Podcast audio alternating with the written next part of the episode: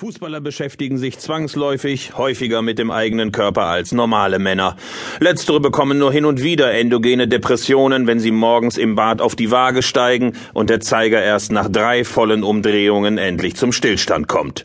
Fußballer hingegen sind den ganzen Tag damit beschäftigt, in den eigenen Körper hineinzuhorchen, zwicken die Adduktoren, ist der Meniskus morsch und halten die ausgeleierten Außenbänder. Ziemlich wichtige Fragen, schließlich gehören Verletzungen zum Alltag jedes Fußballers.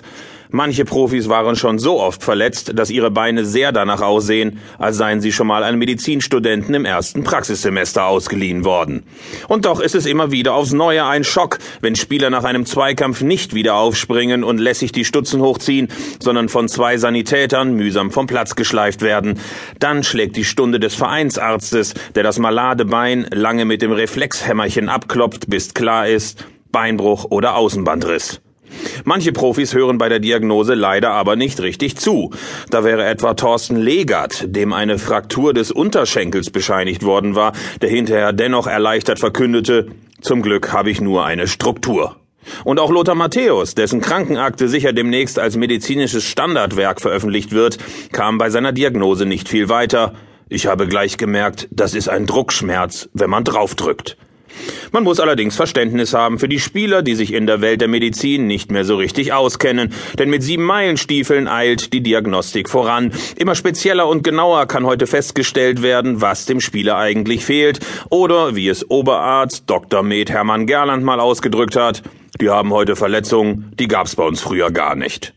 Und da hat Gerland durchaus recht. Noch in den 80er Jahren galt allenfalls ein glatter Bruch als stichhaltige Begründung, sich demnächst ganz eventuell möglicherweise auswechseln zu lassen. Alles andere, selbst mehrfache Bänder und Muskelfaserrisse, galten als fußballerisches Äquivalent zur guten alten Brückentagsgrippe. Wer da mehr als ein, allerhöchstens zwei Tage pausierte, galt bereits als notorisches Weichei, Drückeberger Kameradenschwein und wurde nach der Rückkehr erst einmal sieben Stunden ans Kopfballpendel abkommandiert damit er es lernt. Heute hingegen lesen wir nahezu jede Woche neue medizinische Fachbegriffe im Sportteil und nur selten leuchtet uns die Verletzung so unmittelbar ein wie der Hodenriss bei Düsseldorfs Stürmer Bekim Castrati. Stattdessen staunen wir, dass sich Thomas Strunz einen Zitat Sehnenriss am Schambeinknochen zugezogen hat und würden uns von ihm gerne noch einmal eidesstattlich versichern lassen, dass das tatsächlich beim Fußball passiert ist. Und wir sind uns nach längerem Überlegen ziemlich sicher, dass das Syndesmoseband Band erst 1997 von Dr. Müller-Wohlfahrt erfunden wurde, weil seine Münchner Praxis nicht mehr so gut lief. Seither brummt das Geschäft wieder, dank der Syndesmose-Mode. Angesichts all der neuen, hippen Verletzungen muss es uns da noch wundern, dass alle Beteiligten ein wenig die Orientierung verlieren? Natürlich, auch schon in den 60ern kam kurzzeitig Verwirrung auf, als Bayern-Spieler Jupp Kapellmann nicht nur ein Medizinstudium absolvierte, sondern anschließend auch noch promovierte. Da fragte ein Mannschaftskollege sicherheitshalber nach, wie, der Kapellmann ist Doktor? Ich dachte, der ist Arzt.